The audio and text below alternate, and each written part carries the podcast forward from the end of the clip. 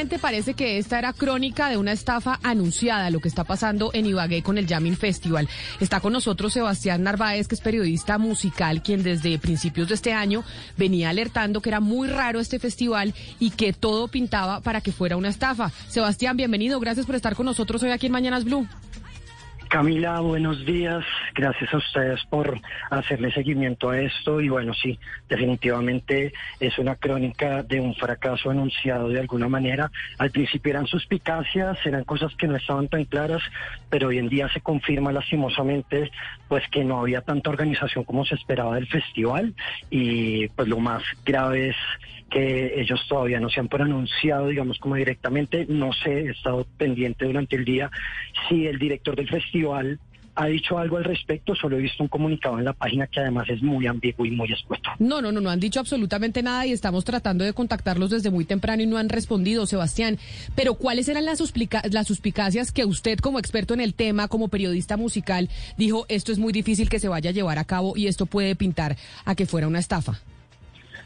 Pues en ningún momento pensé yo que fuera a resultar como una estafa, simplemente eran cosas que a mí me generaron curiosidad, el hecho de que muchos artistas tuvieran una agenda de festivales y conciertos que iban a realizar durante el primer semestre y que existieran fechas confirmadas en otros países y no en Colombia. Entonces, digamos como que había una fecha en marzo que empataba de alguna manera días antes con el festival, pero después de eso no aparecía nada y después sí otra fecha después del festival. Entonces siempre fue raro no ver que los, que los artistas que estaban confirmados supuestamente nunca pusieran ni en sus redes ni en sus calendarios de eventos pues que van a participar en esto. Y es claro que los, que los artistas no están obligados a hacerlo. Sin embargo, si lo están haciendo con otros festivales y conciertos, ¿por qué no hacerlo con el Yamin que se va a presentar en Tolima?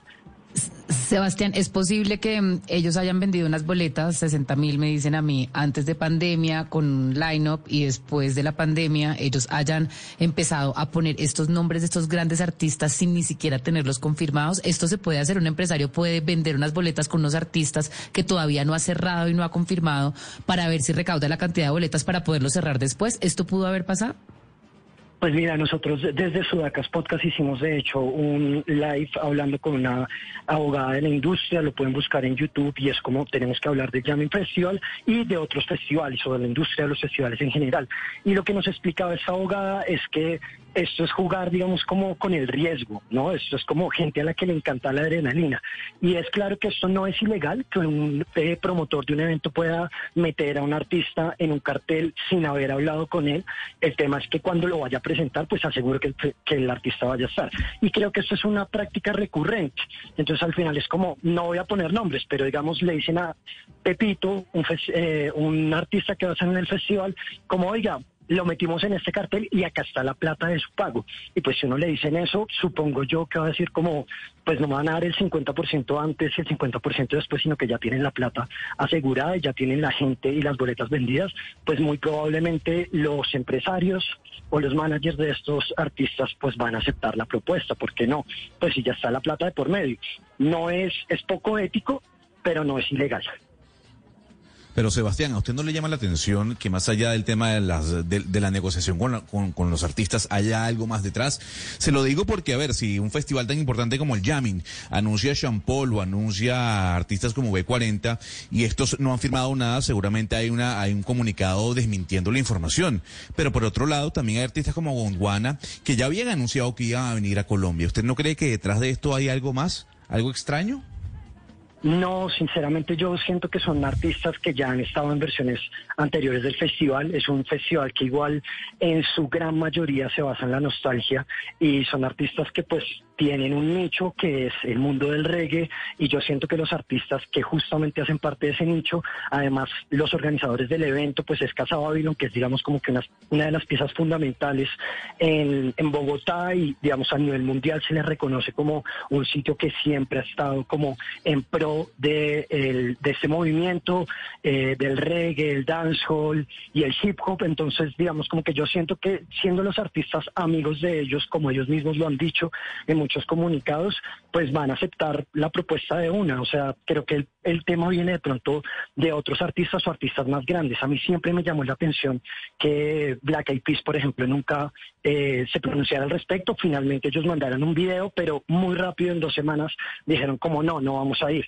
Y creo que eso tiene que ver, y según escuché esta mañana, con que muchos artistas eh, pues no se quieren vacunar y son requisitos que existen en el país, pero esto lo debieron prever los organizadores del Yamin, si no, pues es una falta de respeto y una ineptitud de su parte. Sebastián, usted dice que Casa Babylon es reconocida a nivel internacional por los eventos, por esta, eh, por reunir a estos artistas, etcétera, etcétera. Pero entonces, usted lo que cree es que acá no es que los organizadores estén siendo, no tengan experiencia, estén estafando a la gente, sino que se les salió de las manos, porque los organizadores de este evento del Yamin Festival sí tienen experiencia en hacer cosas así.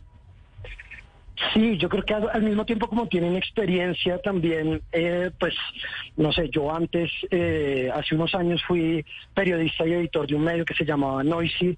Eh, y en su momento, pues como que era una actitud reiterativa, que faltando un día para el festival salieron a circular de Saico diciendo que el festival se aplazaba hasta que ellos no pagaran, digamos, como los derechos de, pues sí, las cláusulas que tienen que firmar con ellos y tienen que pagar como unos derechos por reproducciones de los artistas, temas de eh, propiedad intelectual y demás.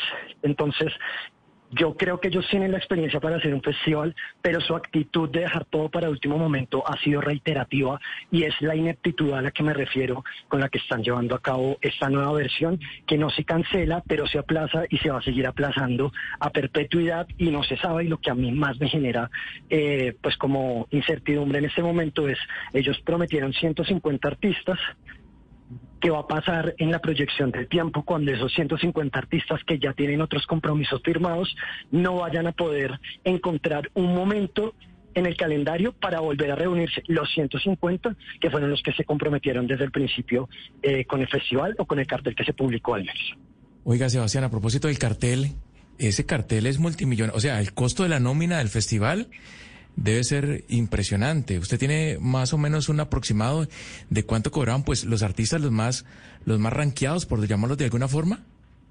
No, yo no tengo ese valor, pero sí les digo una cosa y es que eh, este festival, la mayoría, digamos, lo que se iba a hacer en 2020 antes de que estallara la pandemia, ya habían sido pagados. Entonces, digamos, como que esos primeros, creo que eran 60 artistas, ya salieron de esa, de esa sumatoria, lo que se adicionó, que fueron más de 80, supongo yo, eh, pues son también muchos artistas que viven de la nostalgia, o sea, no es gente que esté girando hoy en día, no es gente que esté eh, pues supremamente visible o que esté llenando estadios todavía, entonces yo creo que, por ejemplo, no sé, un Miguel Mateus pues no va a, no va a pedir una cifra impagable, de pronto lo más caro del festival haya sido, qué sé yo, Silvestre Angón, eh, Damian Marley y qué sé yo. Eh, Sebastián, una de las cosas que yo le leí a usted cuando estaba expresando su preocupación sobre este Jamming Festival es que las boletas estaban muy baratas, que era imposible que esas boletas tan baratas pudieran cubrir la nómina que estaban anunciando los, los del Jamming Festival. En algún momento esta gente de Casa Babilón, la familia Casallas, etcétera, etcétera, dieron respuestas a inquietud de por qué estaban cobrando tan baratas las boletas.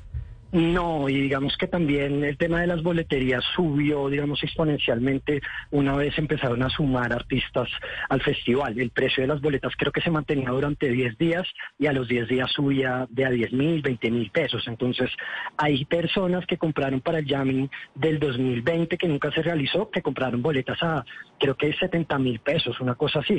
Y hoy en día las últimas boletas creo que estaban como por los 700 mil pesos, no estoy muy seguro. Pero eso también responde, digamos, como un tema de las adiciones, primero, y por otro lado, pues digamos como que los precios del dólar o la, sí, como que la subida grande del dólar también haya afectado no solamente a este festival, sino a varios de los que se van a realizar próximamente. Entonces, pues obviamente, para no generar pérdidas, tenían que llevar ah. eh, a cabo pues esto. Ahora que usted habla de la boletería, eh, eh, eh, tengo entendido que los empresarios eran los dueños de las mismas boletas, es, decir, no lo estaban haciendo por medio de un intermediario, tu boleta, etcétera. Eso, eso se puede hacer, que ellos mismos, pues, se queden con la boletería y no haya un intermediario que responda. Esto no debería estar regulado justamente para que estas personas no se queden con la plata de las boletas pues existe sí una regulación al, respecto, sin embargo, de nuevo, es, es poco ético, perdón, pero no es ilegal. Entonces, es sí una cosa que se espera que los eventos tengan una tiquetera que respalde, porque en caso de lo que está sucediendo en este momento, los que responden no son los empresarios, sino directamente las entidades, eh, las tiqueteras. Puede ser tú, lo que si el evento no se realiza, los que tienen que devolver la plata son las tiqueteras y no necesariamente el evento. Y en este caso, como no hay tiquetera de por medio, pues la especulación y la incertidumbre de lo que pueda llegar a pasar con esas devoluciones, pues es infinita. Y otra cosa que me gustaría agregar ahí es que desde que empezó la pandemia se llevó a cabo o se firmó un decreto que es el 818 del Ministerio de Cultura, si no estoy mal, donde dicen que eh, por cancelaciones, ellos están obligados a devolver la plata un año después de que haya terminado la emergencia sanitaria. Y eso en ese momento, como lo estamos viendo nosotros en esta etapa de, del COVID y con todo lo que ha sucedido, pues no se sabe cuándo va a suceder. o sea, ah, esto no va a terminar tan pronto. De eso hemos venido hablando nosotros desde hace rato, de cómo se, las empresas tenían un año la plata guardada y esto le aplica a la gente del Jamming Festival todavía, Sebastián, todavía ese decreto que se pueden quedar un año con la plata les aplica a esta gente del Yamin?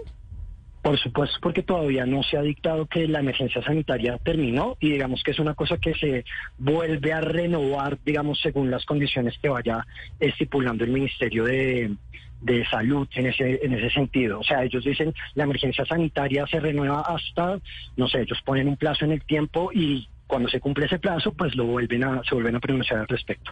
Pues hay que llamar también entonces al Ministerio de Cultura a ver qué responden sobre esto. Sebastián, mil gracias por Sebastián Narváez, periodista musical. Mil gracias, uno, por haber hecho la alerta, a pesar de que no le hayan hecho mucho caso al principio de este año, y por atendernos hoy aquí en Mañanas Blue. No, con mucho gusto. Esperemos que todo esto se resuelva y que, bueno, yo no sé, yo tengo una información también ahorita de gente que está desmontando el, evento en Playa Hawái y es un audio de una persona que dice que no hay nadie del festival en las instalaciones. Eso también prende una alerta fuertísima porque, bueno, Dios no quiera y se hayan volado y no respondan nunca. Y esto, pues, digamos, como que únicamente basándome en esa, en esa versión, en ese eh, audio que me llegó a mí, digamos, como por haber estado pendiente de esto desde Sudatas Podcast, entonces, pues, también eh, decirles a ustedes y a las personas que estén haciendo seguimiento de este tema, pues que obviamente eh, se prenda también alerta sobre eso y que ojalá eh, le puedan responder a la gente, es lo que todos esperamos. Claro que sí, es Sebastián Narváez, periodista musical de Sudacas Podcast. Mil gracias y feliz día. Muchas gracias, feliz día para ustedes.